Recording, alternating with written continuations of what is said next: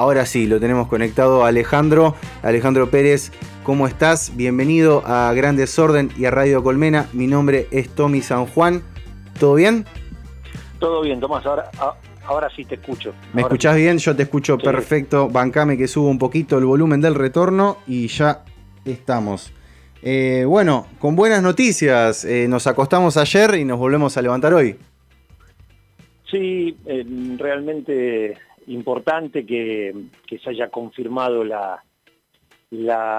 desembarco, la llegada de, DEC a, la NBA para tener otro argentino en, la mejor liga del mundo.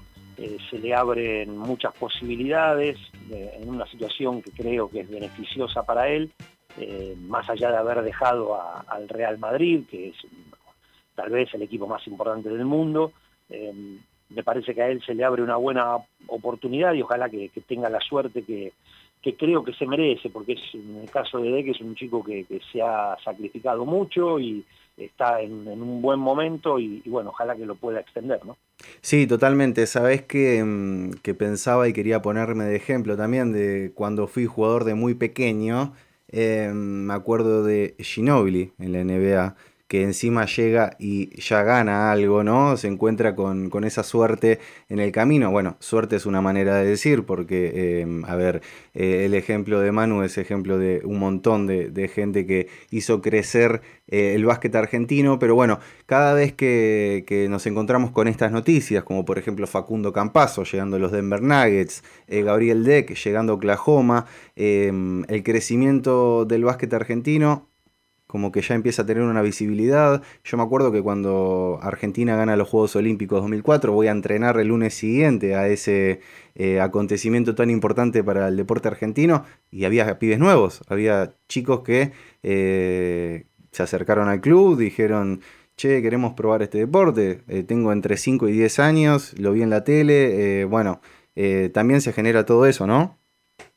Sí, sí, sí, me parece que es este importantísimo que, mm, que, pueda esto generar más impulso para la actividad, ¿no? Me parece que, es este, valiosísimo que, él tenga eh, poder para movilizar a más practicantes. Cuantos más practicantes sean eh, en el básquetbol argentino, más chances habrá de, de, que aparezcan nuevos campazos, nuevos decks como antes aparecieron los Ginóbilis y Escola. ¿no? Sí, totalmente. También em, este grupo no solo de, grandes deportistas, sino humano, porque es justamente lo que ellos muestran hacia afuera, que se armó en la llegada a la final del Mundial de Chile, ¿no? En 2019. Eso también, el laburo en equipo, eh, mostrar que, em, a ver, eh, Sergio Hernández, en esta nota que yo comentaba eh, en la apertura de, esta entrevista, eh, odiaba o, por ejemplo, declaraba odiar la comparación con el fútbol y demás, pero bueno, yo lo que quiero remarcar es, existen otros deportes en equipo y mm, también esa visibilidad que tuvo el grupo humano de, esta selección argentina, que estamos todos a la espera de si hay Juegos Olímpicos o no hay Juegos Olímpicos, es importante, ¿no? el deporte en equipo. No, totalmente, y, además la importancia del progreso de Argentina en, los deportes bajo techo, en un país netamente futbolero, donde mm, lamentablemente mucha gente con poder de decisión cree que lo único que existe es el fútbol y cuando queda un poquito de espacio mete más fútbol todavía y verdaderamente le da la espalda, eh, minimiza, ridiculiza al resto de las actividades deportivas en la Argentina eh, los próximos Juegos Olímpicos nos van a encontrar, como ya sucedió en los anteriores, con representaciones en el básquetbol, que ya gracias a Dios se hizo costumbre, pero también en el voleibol, también en el handball, eh, en, algunos casos eh, disciplinas de hombres y mujeres, el, hockey sobre césped, ni hablar, pero digo, de los tres deportes bajo techo, eh, más masivos del mundo, como son el básquetbol, el voleibol, y el handball, Argentina eh, va a estar representada en, los próximos Juegos Olímpicos y eso me parece que es muy, muy importante, ¿no? Eh, y que nos muestra que, hay otras actividades y que encima en Argentina, aún con las estructuras bastante precarias que tiene el deporte bajo techo en nuestro país. De hecho, lo, más importante es que no hay eh, estadios con el mínimo de, condiciones para desarrollar estas disciplinas, eh, o no hay una, una cantidad importante, debemos ser comparado con el potencial que tiene Argentina en todos estos tres deportes y, y, la infraestructura edilicia que tiene, debemos ser el peor de Latinoamérica, no, no, no tengo dudas de eso. ¿Vos decís de Latinoamérica? Sí, no tengo dudas. Eh, comparando el nivel deportivo con el nivel de infraestructura. Sí, sí. Eh, me parece que somos el de los peores, de los peores. Entonces, este, me parece que, habría que, que, ponerle un poquito más de esfuerzo a esa disciplina, ¿no? Totalmente. Sabes que mm, una cosa que, que, charlé una vez con Sergio Hernández es el tema de la inversión estatal, ¿no? De, cómo el Estado decide invertir determinado dinero en eh, otros deportes, que bueno, es lo que comentábamos un poco después. ¿Vos por qué crees que pasa esto? Por un lado económico, que uno dice, bueno, eh, tal deporte que es tan famoso trae tales sponsors, o es más una cuestión cultural? Mm, me parece que tiene que ver con una cuestión cultural, eh, de idiosincrasia, me parece que también, eh, lamentablemente, que hoy los estados municipales, provinciales, nacionales, inviertan en el deporte, ridículamente está mal visto, ¿no? Eh, me parece, si uno indaga eh, a excepción de tres o cuatro, al menos en el básquetbol, que es lo que yo conozco en profundidad, donde, claro, uno me dice, el, fútbol no, porque es tan, tan grande el negocio que siempre hay este, empresarios este, interesados en eh, invertir ahí para, para ver qué pueden sacar ahí. De hecho, hay algunos que sacan mucho de eso, este, en el mundo y en Argentina propio. Eh, pero en, en, otros deportes hay detrás de todo proyecto deportivo en el básquetbol en Europa está metido algún órgano estatal. Claro. Porque se considera que es una forma de visibilizar a la ciudad, a la región, al país en el, contexto internacional, fundamentalmente. Sí, sabes que, recién, perdón que te, que te interrumpo, pensaba en, no sé, por ejemplo, las últimas, los últimos proyectos que se habían encarado en España, por ejemplo, con respecto a buscar chicos más altos, eh, ¿no? Alrededor de, toda esa búsqueda de también hacer crecer eh, las ciudades. Pero yo, digamos, un ejemplo que conozco muy bien, eh, el Vascoña de, en, en, el ámbito del básquet en España. Sí. Una ciudad chica, de muy buen nivel de vida, con mucho dinero detrás, el principal sostén económico es el, Estado, el gobierno vasco, porque a una ciudad que nunca había estado en el mapa mm, basquetbolístico y en el, en el aspecto deportivo de los deportes más populares nunca había logrado trascender, eh, y bueno, y el Vasconia lo puso en el mapa, primero lo puso en el mapa nacional y después en el, en el mapa internacional, a nivel europeo. Claro. Entonces, eh, los gobiernos les interesa eso, eh, pero a, nivel más em, doméstico, que para mí son muy buenos ejemplos, las inversiones que han hecho los gobiernos de Formosa, con la Unión de Formosa en la Liga Nacional, con Quimsa y con Olímpico de la Banda, con los equipos correntinos, con eh, el equipo de hispanoamericano de Río Gallegos, estamos hablando de algunas ciudades y provincias a las que la Liga Nacional de Básquetbol les permitió estar en el mapa deportivo, que hasta ese momento no, no, no existían en el mapa deportivo nacional. Entonces, eso tiene un valor, tiene un valor que no se puede medir en, dinero y que tiene que ver, eh, de, hecho, a ver, lo más contundente de Santiago del Estero, una provincia con enorme tradición basquetbolística. Sí. A partir de que Quimsa y Olímpico aparecen en la Liga Nacional, son protagonistas destacados en la Liga Nacional, a veces un poco más, a veces un poco menos, pero son, son animadores de la competencia, son protagonistas de la competencia, y un tiempo después aparece DEC, que se desarrolla y termina desembarcando en la NBA. Y y no solo en el hecho de la formación, la generación de nuevos jugadores, sino también en que le ha permitido al público, al pueblo de Santiago del Estero, de Formosa, de Corrientes, de, de Río Gallegos, ser protagonistas, ser testigos, poder eh, acceder a un espectáculo deportivo profesional del máximo nivel de Argentina. Entonces eso ya es un beneficio. Pero en Argentina, bueno, como muchas cosas están trastocadas, están mezcladas, eh, se ve eso como, como un problema. También desde adentro del básquetbol se los bombardea, porque clubes que no tienen ese apoyo eh, se quejan de que haya equipos que tengan el apoyo municipal, provincial, lo que sea. Claro. Entonces la envidia por no tener ese tipo de apoyo eh, los hace tirarse un tiro en los pies. Para mí es eso, ¿no? Es patear en contra del propio negocio. Y lo peor, lo que más me revela es que clubes que en algún momento gozan de apoyo estatal de algún ámbito no dicen nada. Cuando lo pierden, se quejan de los que lo tienen. Eso me parece doblemente malo porque además de, de ignorante es de cínico. Entonces, me parece doblemente perjudicial.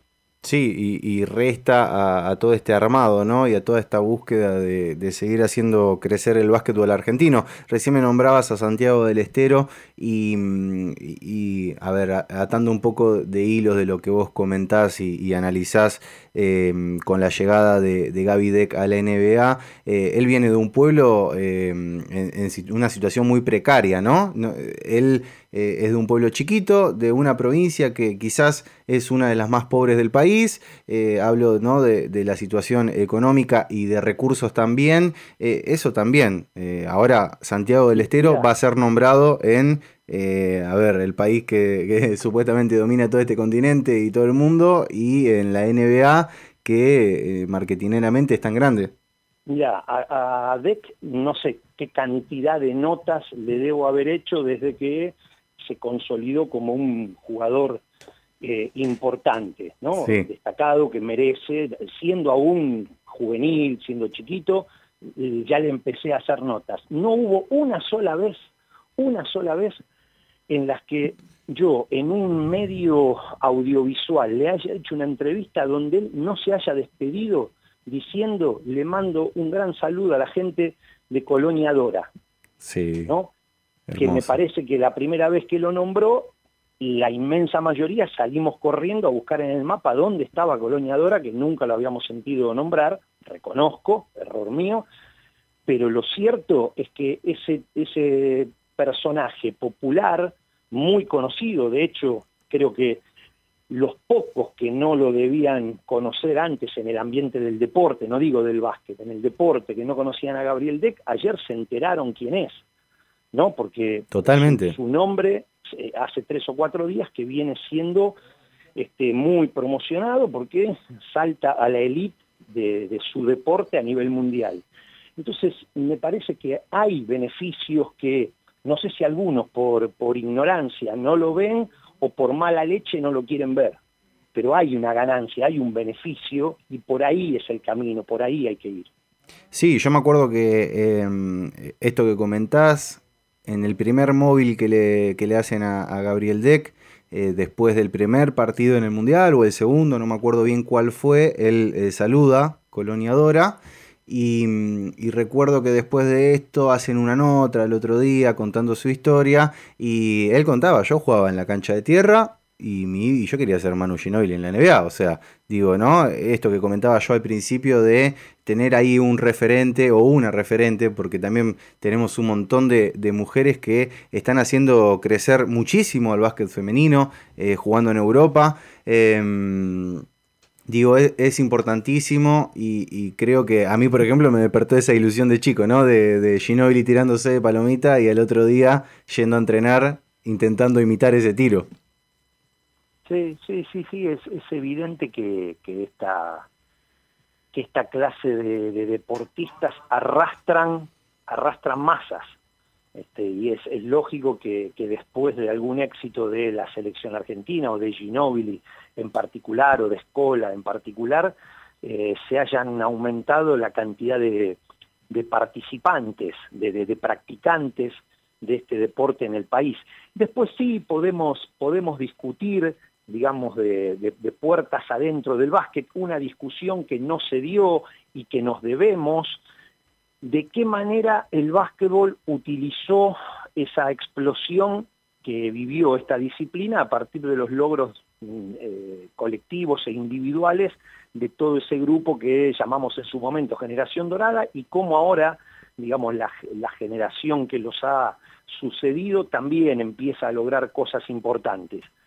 Entonces, después podemos discutir nosotros, es más, perdón, me corrijo, debemos discutir nosotros si se lo aprovechó bien, si se lo está aprovechando bien, pero, pero que, tienen un, impacto positivo en la actividad, eso no se puede negar, eso no se puede negar y bueno, hay que tratar de aprovecharlo de la mejor manera.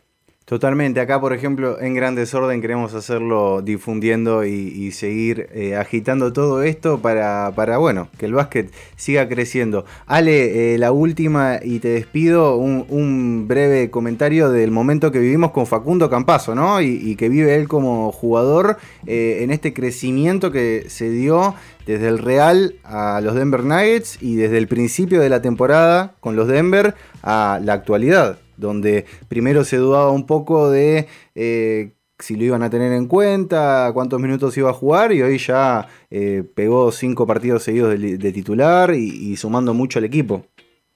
Sí, eh, está viviendo un proceso lógico con cambios de situaciones, desde su desembarco, su desconocimiento del ambiente, su adaptación al ambiente, cómo se acomoda él al equipo eh, al que llega, él se tiene que acomodar principalmente al equipo, cómo los compañeros descubren de qué manera, y el entrenador, mm, de qué manera sacarle más provecho, darle más utilidad.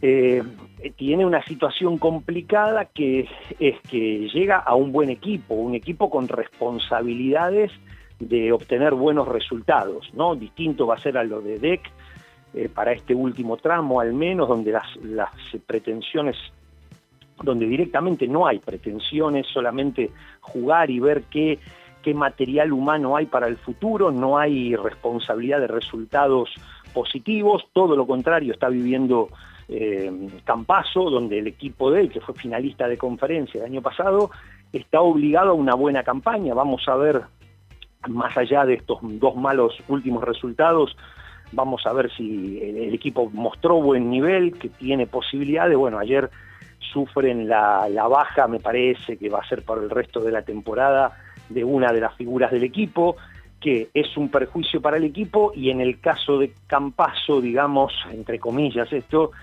eh, es una suerte porque le va a permitir a él eh, poder participar más, como lo ha venido haciendo en estas últimas semanas. Así que bueno, él está viviendo todo un proceso lógico con mejores y peores momentos, porque de eso se trata la adaptación. Totalmente. Eh, en, su temporada inicial veremos hasta dónde le da para, para llegar, qué le puede aportar él al equipo. Alejandro, muchas gracias por, por tu tiempo y, y, bueno, por compartir tus conocimientos y análisis acá en el programa. No, gracias a vos por, por, por darle espacio al básquetbol. Te mando un abrazo.